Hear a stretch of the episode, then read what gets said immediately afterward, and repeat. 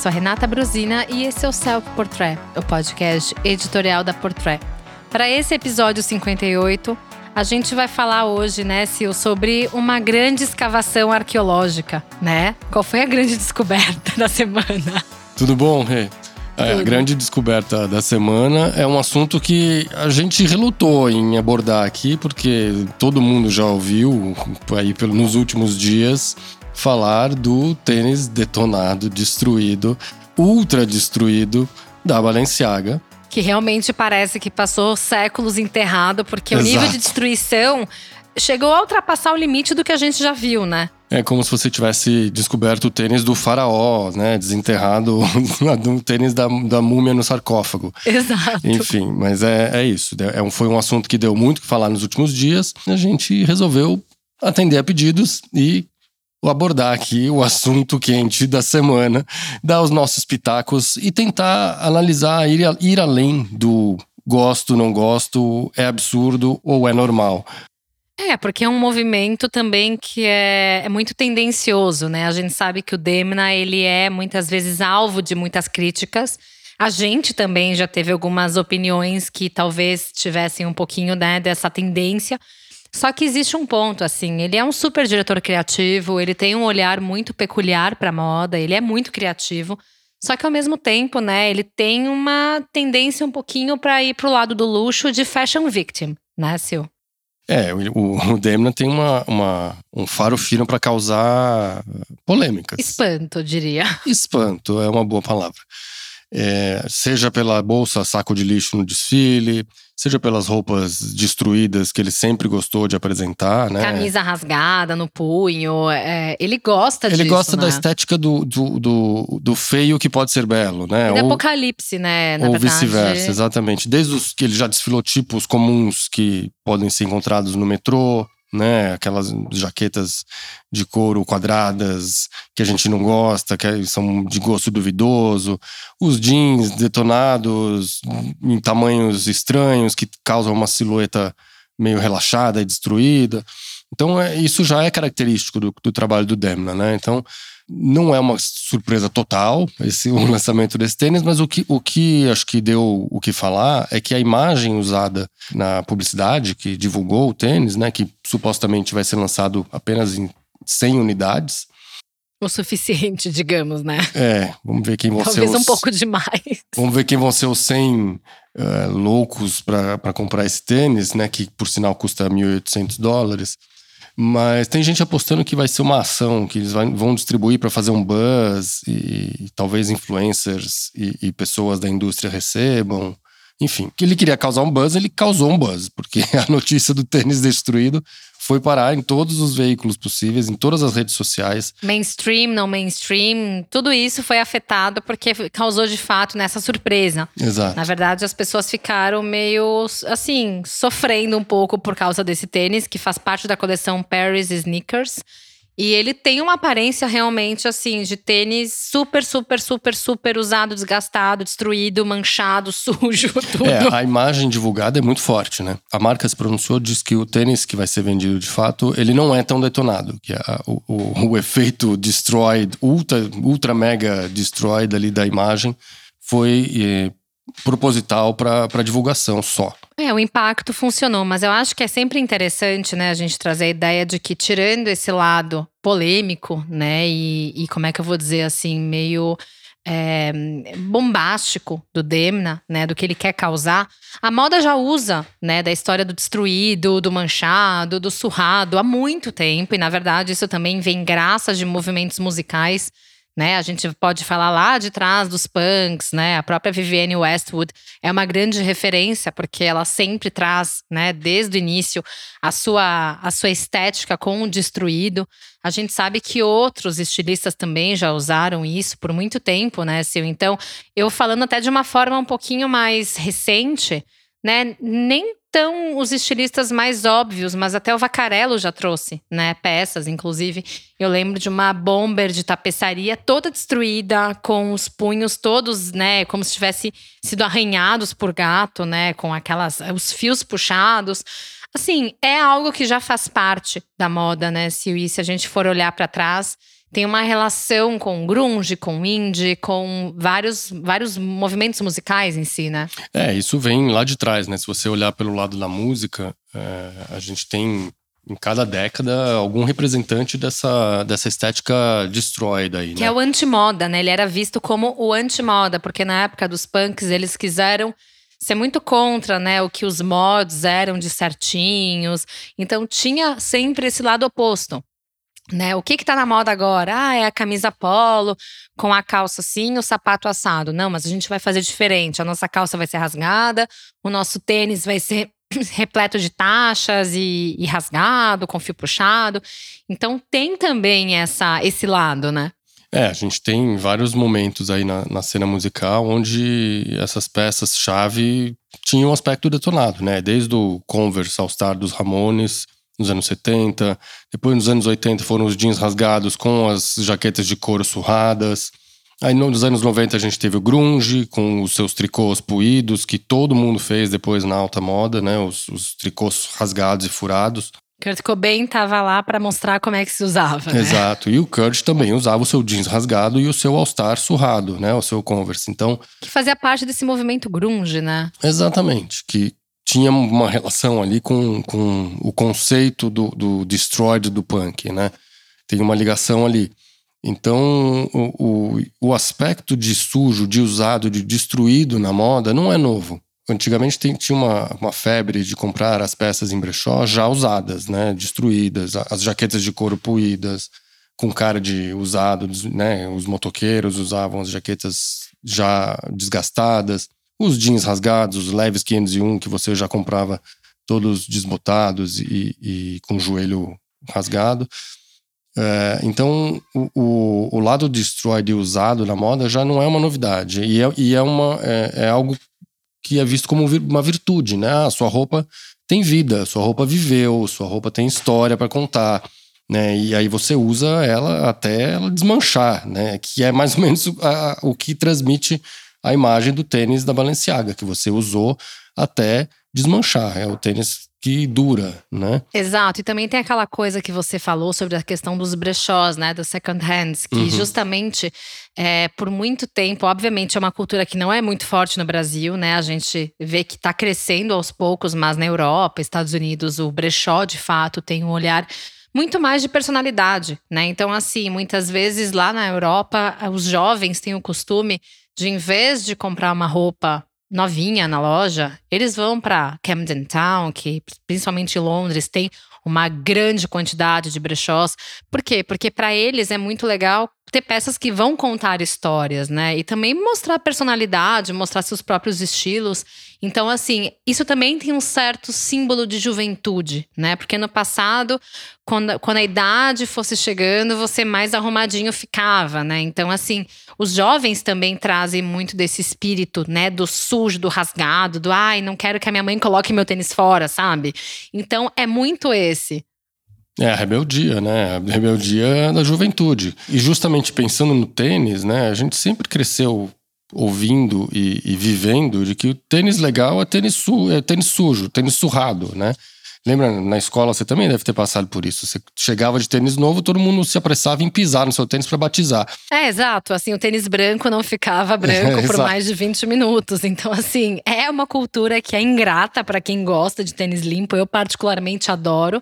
Mas também acho que assim, com o tempo, você vai se acostumando com, né, aquele sujinho que você vai pegando um carinho, né? Você vai criando uma relação de afeto. É, eu acho que o que, o que chocou nessa imagem da Balenciaga, do tênis, é que geralmente os tênis sujinhos e podres não eram de marcas de luxo.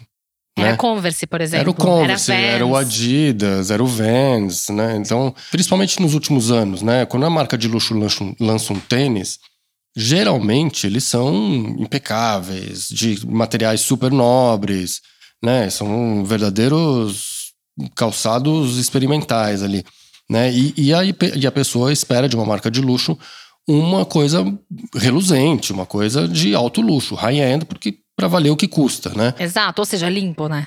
De preferência limpo. Mas tem alguns exemplos de marcas high-end que lançaram suas versões sujas também, né? Não tanto quanto a Balenciaga, mas existem. Não, exato. A Gucci lançou, né, lá em 2019, uma versão do Screener Sneaker, que é um tênis que ele tem cara de encardido, né? E uma pessoa que eu vejo que tá sempre usando é a Ludolon, né? Ela ama esse tênis, ela tá pra lá e pra cá com esse tênis.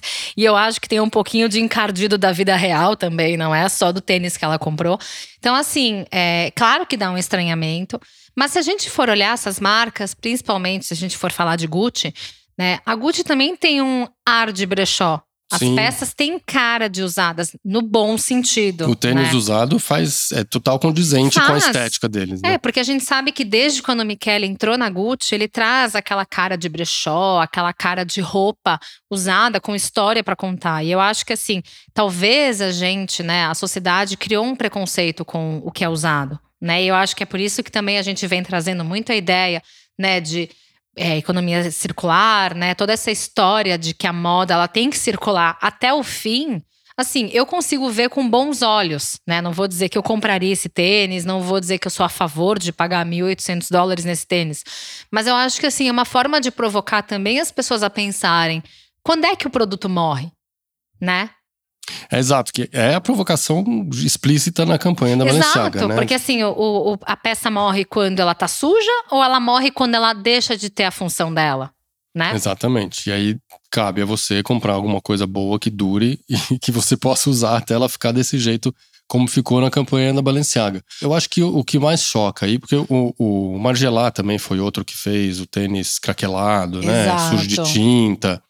O Helmut Lang já tinha feito lá atrás a calça respingada de tinta.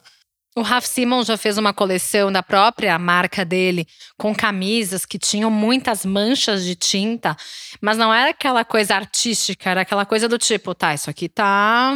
E agora? Vai para onde, sabe? É, exato. Eu acho que o que mais chocou, talvez, aí nessa, nessa campanha, no tênis destruído da Balenciaga, é, é a expectativa criada quando você compra um, uma marca de luxo. Existe muita contestação, como você bem falou no início do episódio, sobre o trabalho do Demna, por ele cultivar esse, essa ode ao feio, ao, ao normal, a, ironia, né, de transformar a moda de luxo em algo banal. É um absurdo, né? É, então já tem essa, essa predisposição com o trabalho dele. Pelo menos o mainstream, né? Eu acho que é, essa notícia foi parar no UOL, foi parar no Globo. As pessoas esperam de uma marca de luxo algo tilintante, algo reluzente, opulento, né? Que vale ao que custa. Como a gente estava falando aqui. Polido, né? Polido, exatamente, polido. Então, eu acho que talvez tenha sido isso que repercutiu, fez repercutir tanto e chocou tanto a, a web e o universo mainstream, né? Eu acho que assim, tem uma coisa muito importante no meio de tudo isso, que é justamente sobre a questão do Demna. É, com a coleção de alta costura que ele trouxe para Balenciaga, Agora existe um novo ponto. Ele não precisa provar para ninguém que ele é um ótimo diretor criativo e que ele é um ótimo designer e que ele sabe executar peças de, sabe, alto padrão de nível de alta costura. Esse foi um nível de provocação e de contraste muito importante. Mas ao mesmo tempo, assim, eu confesso, né, que eu passei por muitas épocas de questionamentos e incômodos com ele, porque parecia que ele estava tirando sarro das pessoas. Isso começou com a história do Croc, lá no passado. Sim, exato. Então, assim, sempre parece que ele está tirando onda com as pessoas. Só que ao mesmo tempo, eu acho muito curioso porque dos diretores criativos é, que tem hoje, e vários que eu gosto, é, infelizmente ele é o único que usa a moda como um questionamento né? Porque hoje, mais do que tudo, a gente precisa entender sobre a questão do consumo, sobre. Claro que a gente não tem muitas noções sobre com, quais são as iniciativas sustentáveis da Balenciaga. Mas eu acho que isso eu enxergo dessa forma, sabe? Eu enxergo que talvez ele queira trazer um questionamento do tipo: até que ponto seu tênis morreu mesmo, sabe? Até que ponto você não pode começar do zero a usar um tênis assim?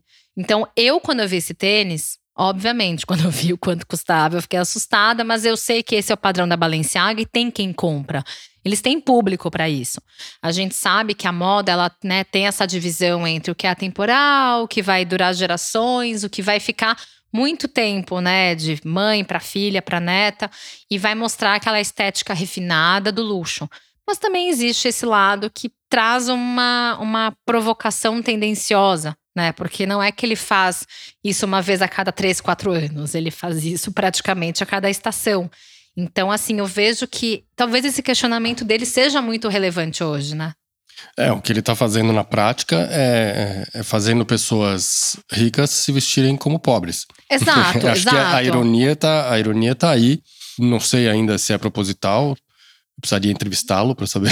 É, tem que saber do coração dele o que É, ele quer dizer, né? Mas o que ele está fazendo na prática é isso, porque as pessoas que pagam milhares de euros num jeans destruído da Balenciaga ou 1.800 dólares no tênis que parece saído do bueiro ou um moletom puído e usam isso como algo high-end, vanguardista, não deixa de ter uma ironia aí nessa relação, né? Porque na verdade são peças completamente banais que foram transformadas em algo exclusivo. Tem aí um- uma, uma reflexão a ser feita no trabalho que o Demna está fazendo.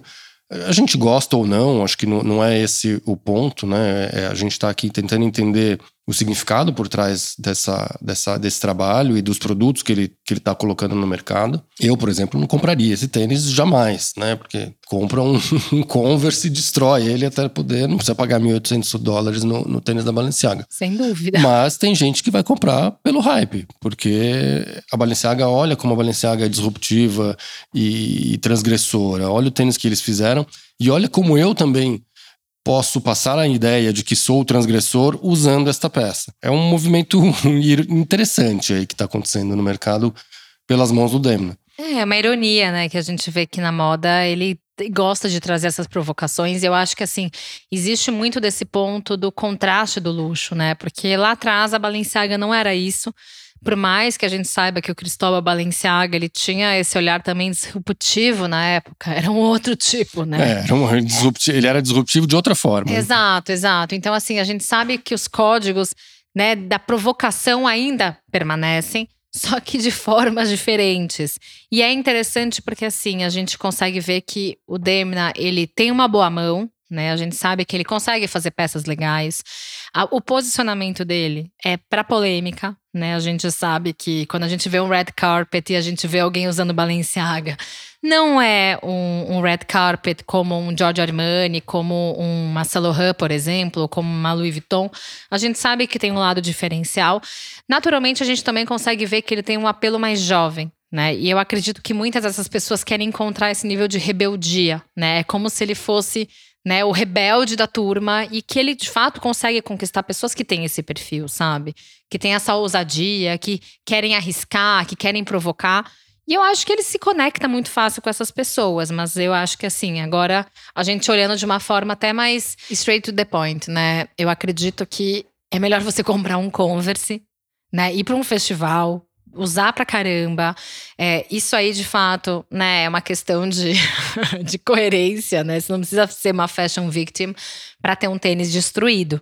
Né, você consegue trazer uma mensagem dessas usando um Converse de cano alto, porque é basicamente né, o mesmo, a mesma estética, né? Aí é uma questão de olho, né? De gosto pessoal. É difícil dizer é, que é bonito que é feio. É, a gente foi treinado por, um, por uma imagem, por uma estética bela, muito mais clássica, entre aspas, né? Assim, ao longo da história. Então, o que o Demna está propondo é quebrar esses paradigmas do que é belo e o que é bonito. E talvez a, nova geração tenha menos vícios visuais do que a gente e seja capaz de assimilar essa ironia um pouco mais fácil do que, do que uma geração anterior. Vale questionar, e de novo, são produtos banais, esteticamente e na essência, né? São produtos que você encontra em outras marcas muito mais barato, encontra no fast fashion, inclusive. Exato. Por que você vai pagar milhares de, de euros numa, numa peça que você encontra similar em qualquer outro lugar, que é uma peça comum visualmente, só para falar que tá usando a Balenciaga e que é a marca hype do momento. Então, aí a gente vai cair no caso dos fashion victims, né? Que eu acho que foi o que aconteceu, o alvoroço que aconteceu dos fãs do Demna de um lado e os críticos do, do- da estética destruída de outro. É, mas eu acho que talvez o Demna também tenha encontrado esse formato, e até eu digo o próprio grupo Karen, porque o Michele não fica muito atrás na história dos tênis feios, né? A gente Exato. sabe que eles gostam de umas estéticas meio duvidosas, mas, por exemplo, a Balenciaga já tinha feito antes, né? O Triple S, que é um outro modelo esquisitíssimo da Balenciaga. E eu acho que assim, quando a gente entra numa marca de luxo, eu sempre discuto sobre isso. Esperar um tênis de uma marca de luxo, Eu sempre prefiro consumir um tênis direto ou da Converse ou da Vans ou da Adidas, que são especializadas nisso, porque a gente sabe que existem modelos que já são clássicos, né?